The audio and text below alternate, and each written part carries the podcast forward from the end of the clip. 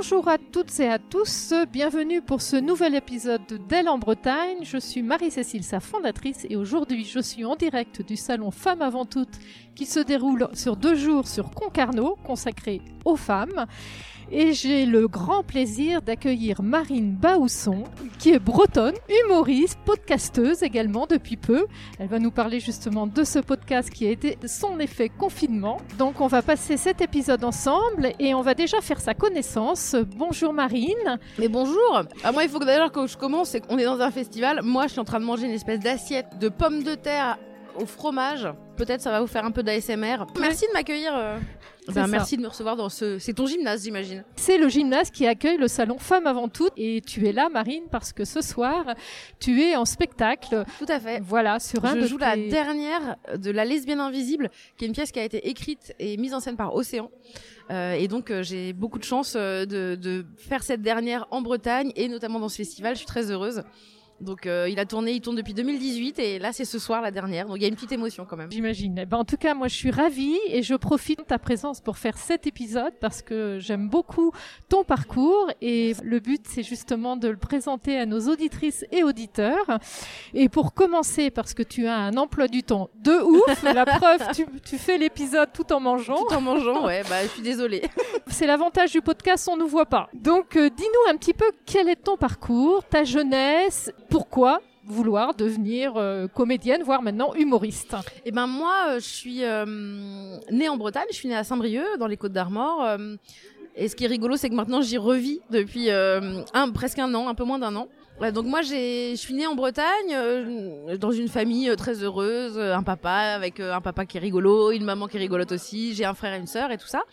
Et puis quand j'étais en troisième, euh, je me suis rendu compte qu'il il existait de, des, des, des, options de, obligatoires en fait au bac théâtre et donc euh, je suis allée faire mes, mon lycée en fait à Tréguier dans les Côtes d'Armor, donc internat et tout ça. Et une fois que j'ai fait ça, je suis arrivée au conservatoire à Rennes où j'ai fait des études et en même temps j'étais à la fac à Rennes. Et puis euh, et puis après je suis partie à Paris et, et donc j'ai j'ai commencé à être bah, humoriste quoi. Donc j'ai fait des des, petites études de, de, de café-théâtre, mais aussi très rapidement, en fait, j'ai joué et j'ai mis en scène des gens, etc. Et puis, euh, et puis voilà. Et puis maintenant, bah, je suis humoriste, euh, podcasteuse depuis pas longtemps, et, et je suis revenue vivre à Saint-Brieuc euh, depuis euh, un peu moins d'un an. Donc, euh, donc je suis contente d'être là. D'accord. Mais en même temps, vouloir être humoriste, il y a sûrement eu quelque chose. Petite, tu faisais déjà des sketchs euh, auprès de ta famille. Ah bah, je faisais. Euh... Alors déjà, j'ai fait des sketchs au, spectacle du collège, etc. Ah. Enfin voilà, j'avais, je faisais souvent des trucs comme ça. Mais euh, en fait, on a analysé il y a pas très longtemps avec mon frère qu'il y, avait un truc. Mon père, il est très marrant, il écrit plein de discours et tout, et ma mère, elle est très bon public. Et elle a un rire très communicatif. Et on s'est dit avec mon frère que toute notre vie, en fait, notre but, c'était de faire rire notre mère, quoi.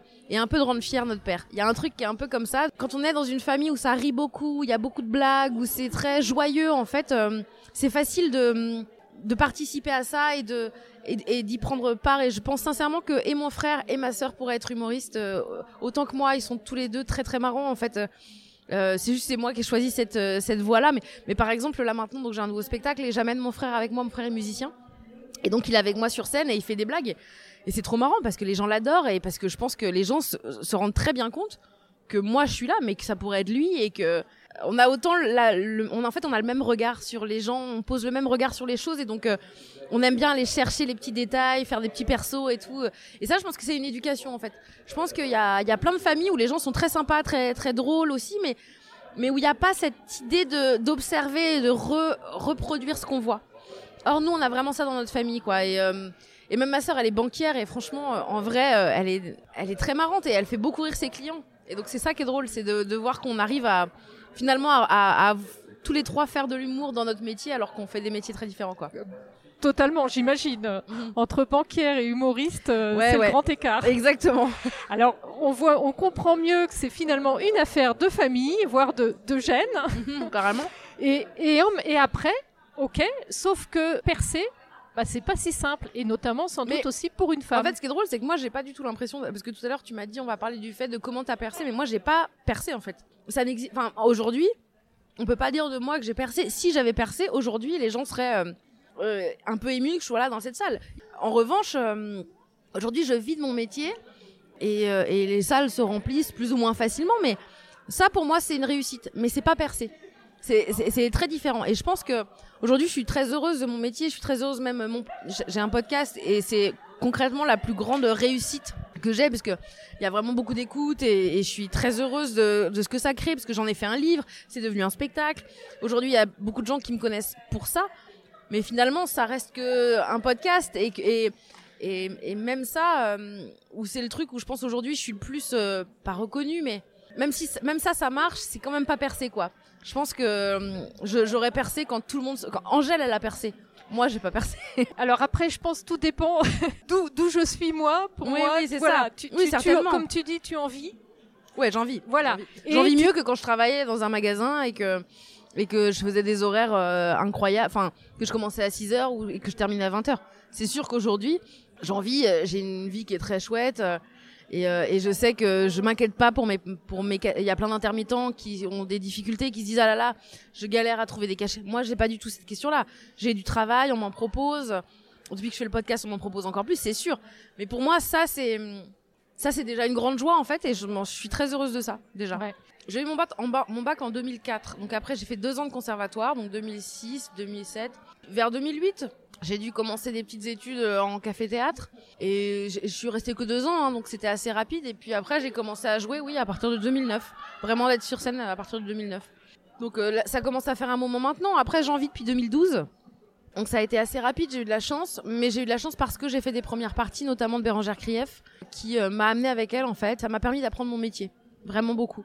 Aujourd'hui, euh, en fait, moi, j'avais euh, pas de notoriété, personne me connaissait, je jouais devant 10 personnes, enfin voilà. Et d'un coup, avec Bérangère, j'ai pu aller dans des salles immenses. Euh, j'ai fait le Grand Rex avec Bérangère, j'ai fait le Trianon, j'ai fait le Bataclan, enfin voilà, j'ai fait des grandes salles. Ce qui fait que aujourd'hui, grâce à Bérangère, je peux arriver dans n'importe quelle salle, quelle que soit sa taille. Je n'ai plus peur parce que je l'ai déjà fait. Et je me rends compte, enfin par exemple, là, il y a pas longtemps, j'ai joué à Nantes en première partie pour le coup de Verino, et en même temps, je jouais mon spectacle à moi à Nantes à la compagnie Café Théâtre. Donc je jouais dans une salle de 50 qui peut monter jusqu'à 70. Donc moi, ce jour-là, il y avait 70 personnes. Mais donc en fait, j'ai fait la première partie de Verino, 1900 personnes. J'ai pris une voiture et je suis montée directement sur scène en arrivant et j'avais 70 personnes devant moi. Et donc en fait, c'est drôle de se dire en fait, c'est exactement ça ma vie, c'est-à-dire qu'à la fois je joue dans des salles de 70 et à la fois je joue dans des salles de 1900. Et en fait, gérer ces deux tailles de salles, c'est pas du tout la même chose. C'est pas du tout la même énergie, c'est pas du tout la même façon de faire.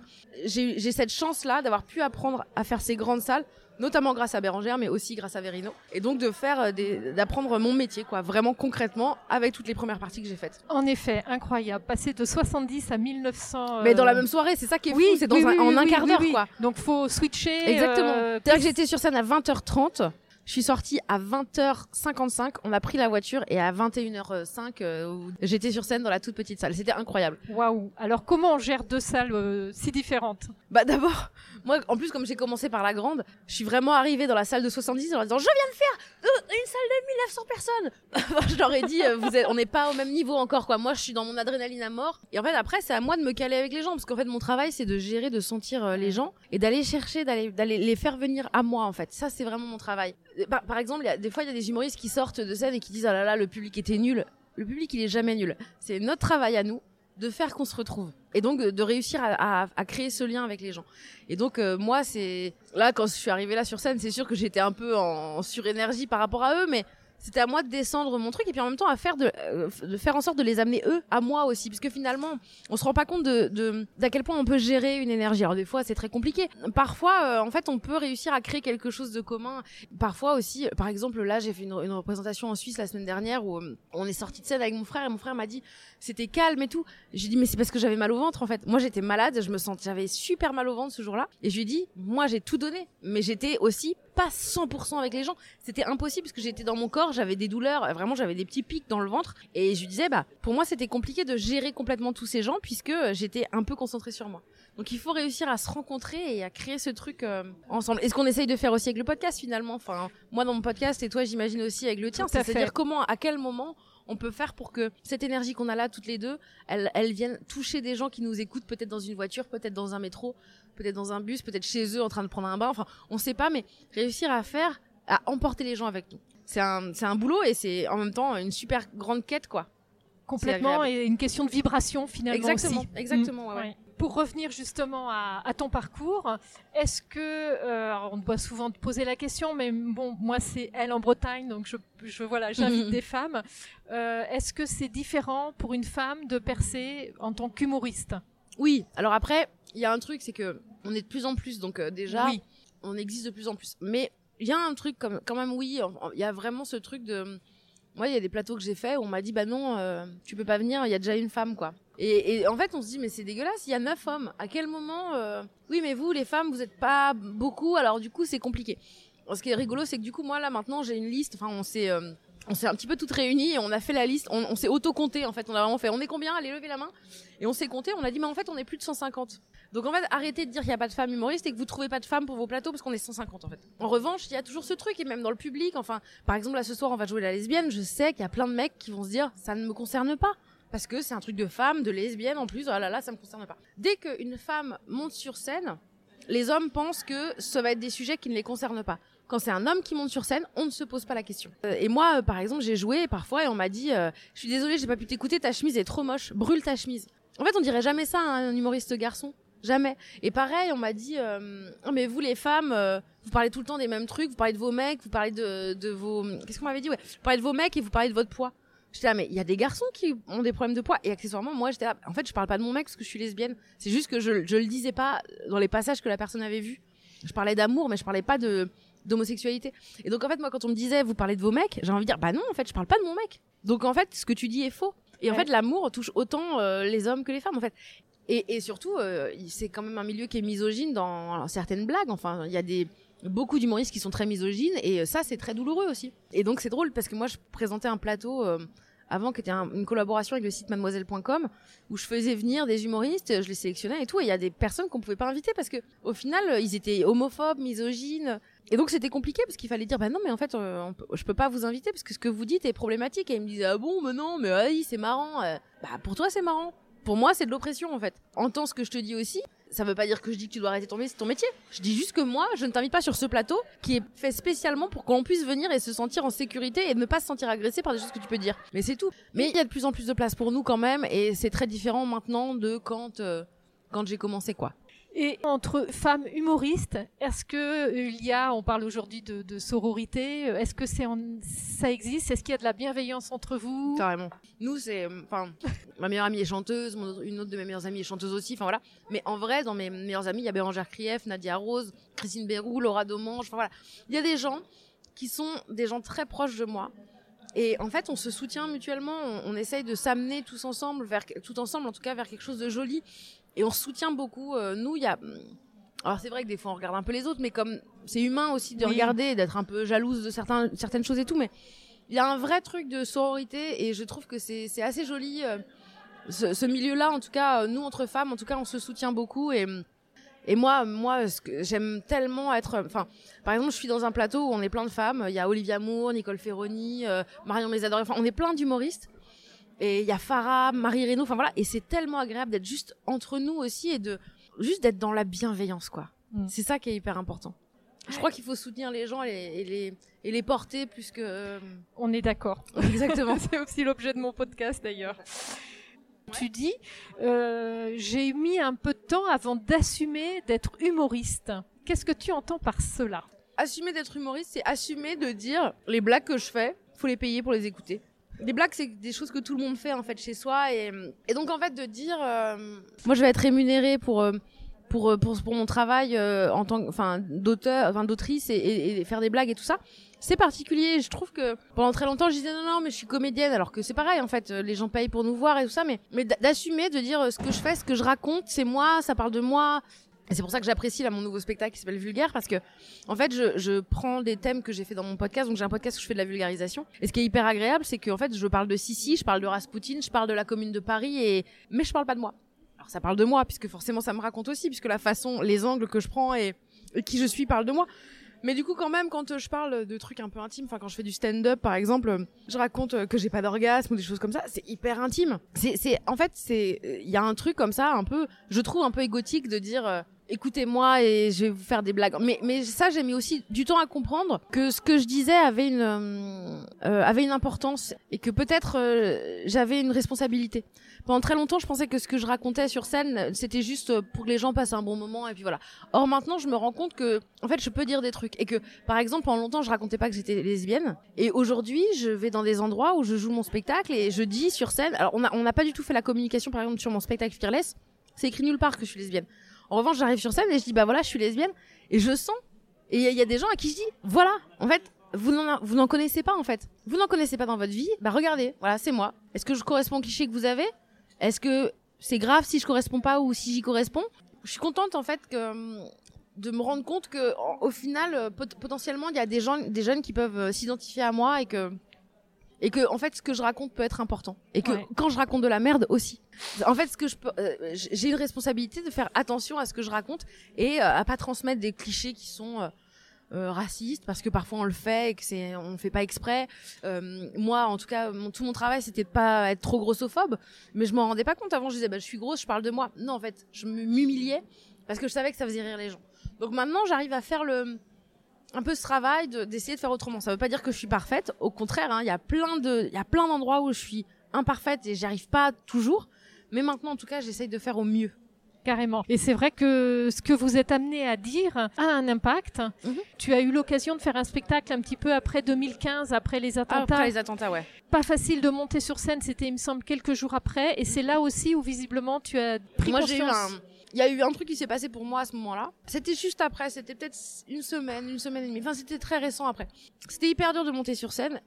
Et je faisais encore partie de ce moment. C'était un moment de ma vie où je me disais, voilà, ce que je fais, c'est rose, c'est inoffensif. Euh, je, c'est juste pour détendre les gens, en fait. Et je monte sur scène avec cette, euh, cette lourde euh, responsabilité de dire les gens, ils viennent dans ma salle, mais peut-être c'est dangereux, en fait. Peut-être là, il y a des gens qui vont tirer, en fait, qui vont rentrer et qui vont tirer dans la foule.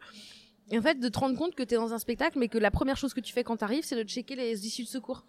Et de te dire, je suis sur scène, est-ce que je fais une Eagle of Death Metal, c'est-à-dire je me casse en deux secondes. Comme euh, Blanche, elle a fait des blagues là-dessus, qui étaient vraiment trop marrantes, mais ou est-ce que comment est-ce que je peux diriger les gens vers la sortie? Qu'est-ce qui se passe? Qu'est-ce que ça veut dire pour tout le monde? Enfin, il y a un truc comme ça qui est très euh, comment tu sauves ta vie si jamais enfin c'est lourd en fait. Et il y a la responsabilité de dire on a fait venir ces gens-là pour venir nous écouter. Et donc c'était juste après et puis euh, moi j'avais peur en fait. On était avec des humoristes euh, on était on n'était pas sereine quoi. Et puis moi la responsabilité de commencer le spectacle de d'en parler puisqu'en fait on pouvait pas faire comme si ça n'existait pas. Et puis d'un coup euh, on fait tout le spectacle et on oublie un peu. Alors on en parle on rit et donc on part Enfin, on sort et les gens, euh, c'est un truc au chapeau, donc les gens, on les voyait, ils nous mettaient de l'argent dans le chapeau. Il y a une femme qui vient me voir et franchement, elle avait une sale tête. Elle me dit, je voudrais vous remercier parce que j'étais au Bataclan et, et c'est la première fois que je ressors et c'était une épreuve et j'ai vraiment passé une bonne soirée et ça me fait du bien, quoi. Et moi, qu'elle me dise ça, mais il y a eu un truc de, ah, mais en fait, on sert à quelque chose. En fait, on peut changer quelque chose dans la vie des gens. On peut leur apporter, même si c'est très momentané, beaucoup de, beaucoup de plaisir. En même temps, on peut dire des choses et en même temps, on peut soulager et en même temps, enfin, il y a eu un truc dans ma tête de, en fait, euh, je, pensais que c'était que de l'ego que de faire venir des gens euh, m'écouter, parler et faire des blagues. Et là, de comprendre qu'en fait, euh, non, c'est pas que ça en fait. Ouais, ça a un rôle en fait. On a un rôle on va vous voir parce que vous nous apportez quelque chose. On sait qu'on va passer un bon moment et on vous choisit. On va pas voir tous les humoristes. Donc c'est aussi que vous passez un message et que ça, ça nous réconforte par moment ou alors ça nous parle, enfin ça nous distrait. Euh, non, non, mais c'est sûr. Tu parlais tout à l'heure du fait voilà, que, tu, que tu es lesbienne. C'est vrai que les humoristes euh, parlent beaucoup de leur intimité et le rapport notamment au corps également, c'est aussi quelque chose que toi tu exprimes. Pourquoi autant d'intimité finalement dans vos euh, sketchs? Moi j'ai mis beaucoup de temps à être euh, très intime. En fait, euh, au tout départ, je parlais de mes parents, je parlais de choses qui étaient très lointaines de moi et parce qu'en fait, je voulais pas dire que j'étais lesbienne parce que c'était compliqué, je voulais pas le dire à mes grands-mères. Enfin, il y avait un truc qui était très fallait l'assumer devant toute ma famille et tout. Et aujourd'hui, j'ai plus du tout ça. Bon, déjà parce que en vrai, mes grands-mères sont décédées toutes les deux, donc il y a un truc aussi moi qui m'a libérée, j'avoue, il y a un vrai truc comme ça. Mais moi, j'ai en fait bah du coup, entre-temps, il y a la lesbienne invisible qui est arrivée dans ma vie, donc euh, Océan qui m'a demandé de reprendre son rôle et de jouer. Donc euh, la lesbienne invisible, c'est une pièce que euh, Océan a joué avant sa transition entre 2008 et 2014, je crois. Et donc, euh, à un moment, il a eu quand il a fait sa transition, il a, eu envie de dire aux autres, euh, enfin aux gens, que ce qu'il pensait à l'époque, ce qu'il disait à l'époque, il le ressentait toujours, et c'est pas parce qu'il faisait une transition qu'il n'était pas sincère à ce moment-là, et que surtout le texte était encore très actuel. Et donc, il m'a demandé de reprendre ce rôle, ce que j'ai fait, Et en fait, moi, ça m'a permis bah, de, faire un coming out et puis de me rendre compte aussi de, de l'impact que peut avoir une pièce. Euh, cette, cette pièce, La lesbienne invisible, elle est. Enfin, je voyais des gens qui venaient me voir, qui étaient vraiment, ça leur faisait du bien en fait, de qu'on parle d'eux et d'elle en l'occurrence plutôt. Et donc, moi, ça m'a fait quelque chose de me rendre compte de d'un coup des gens s'identifiaient à moi pour ce que et moi je voyais aussi le, bien le bien que m'avait fait cette pièce en tant que spectatrice quand j'étais plus jeune et tout et je me suis dit mais peut-être qu'il faut plus parler de soi en fait. Et tout se mélange en fait entre le moment où on se dit ah en fait ce que je racontais politique ah tiens en fait euh, on peut raconter des choses très intimes et toucher les gens par l'intimité et tout et puis moi aussi de voir des spectacles où euh, bah, je, vois des gens qui d'un coup me parlent de choses très intimes et de me dire mais c'est ça qui me touche particulièrement quoi. Du coup forcément moi j'ai j'ai eu un travail comme ça pour aller vers quelque chose de beaucoup plus intime et, et, et peut-être parfois impudique mais finalement j'ai aucun regret. Enfin voilà je, je suis contente euh, de l'avoir fait. Et, c'est pour ça aussi que ce que je disais là ça me fait du bien de parler d'autres choses que moi. Parce que finalement j'ai l'impression que je parle de moi aussi mais différemment. Mais euh, en fait je crois que si nous on le dit pas, euh, qui va le dire? Le truc mm. de par exemple moi j'ai pas d'orgasme quand j'en parle sur scène, des fois il y a des gens qui viennent me voir à la fin qui me disent bah ça fait du bien en fait. Parce que partout on dit qu'on a des orgasmes, qu'on va avoir des orgasmes et c'est génial. Alors quelqu'un qui dit bah moi euh, franchement c'est pas ouf quoi. Il y a des femmes qui me disent ça me fait du bien quoi. Et donc euh, moi je trouve ça intéressant de, parler de ça. Et puis je pense que si j'en parle, c'est que c'est dans l'air en fait. Je crois pas que j'invente un sujet et que je vais. Euh, je pense que c'est quelque chose qui est actuel et donc en fait, mon intimité, elle est politique aussi quoi. Et donc du coup, je décide de l'amener sur scène. Et ça revient à ce que tu disais tout à l'heure. Finalement, c'est là où tu apportes quelque chose au public. Oui, justement, tu, tu abordes des thèmes qui, qui sont tabous et de façon humoristique, donc c'est plus facile d'en parler et beaucoup de gens finalement peuvent aussi se reconnaître et puis voir qu'on en parle. Bah, c'est le but, franchement c'est le but. Pour parler maintenant du podcast, alors toi, ça a été un effet confinement. Et eh ben, moi, c'est pareil. J'ai découvert le podcast pendant le premier confinement. Je suis devenue totalement addict. Deuxième confinement, je me dis bon allez, je me lance dans le podcast. Donc ça fait juste. Tu as acheté ton Zoom Je me suis équipée, micro, Zoom, euh, écouteur. Euh, là, c'est classe. Hein. Je vous le dis.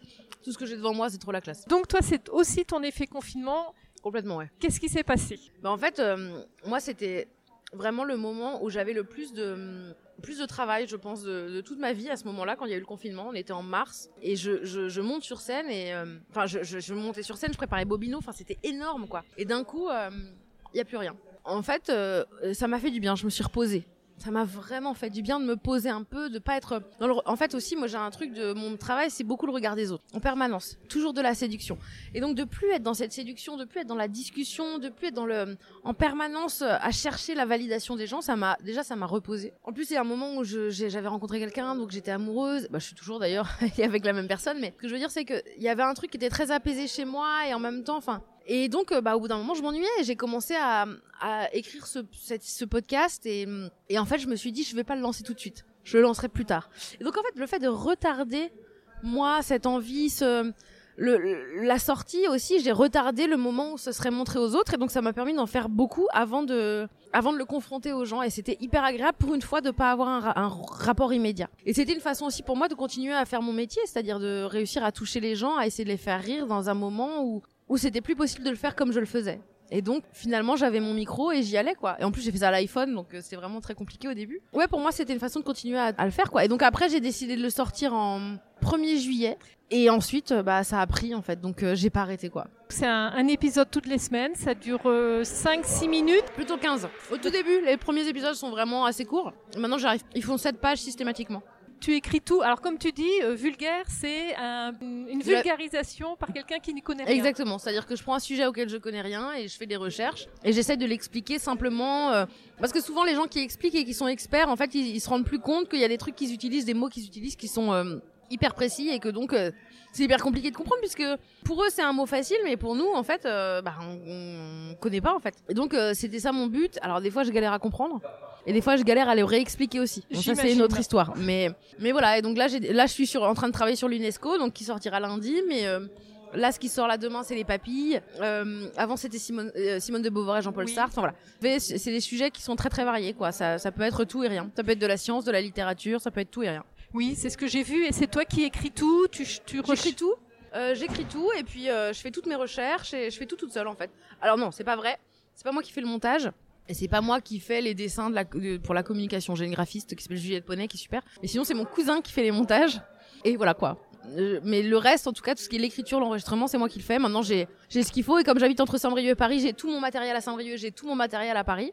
Donc euh, maintenant, je peux être, euh, je suis très autonome. J'ai aussi, comme toi, le même matériel. Je prends si je dois partir quelque part, si je dois enregistrer des gens, je peux le faire aussi. Enfin voilà. Maintenant, j'ai investi dans tout le matos, quoi. Et ça a marché tout de suite. Je suis impressionnée par tes chiffres d'écoute et tes prix également. Je crois que tu as mm. même eu des prix, tu savais même pas que tu concourais. J'ai gagné le prix Apple Podcast du podcast de l'année en 2020. Et ce qui est drôle, c'est que l'année dernière, donc c'était la première année qu'il faisait, puis c'était aussi la dernière année, puisque l'année dernière, il n'y a pas eu de podcast de l'année. Donc en fait, je suis la seule à avoir eu le podcast de l'année. Donc ça, c'était incroyable. J'ai eu euh, le prix Radio France de la Révélation Podcast euh, au Paris Podcast Festival.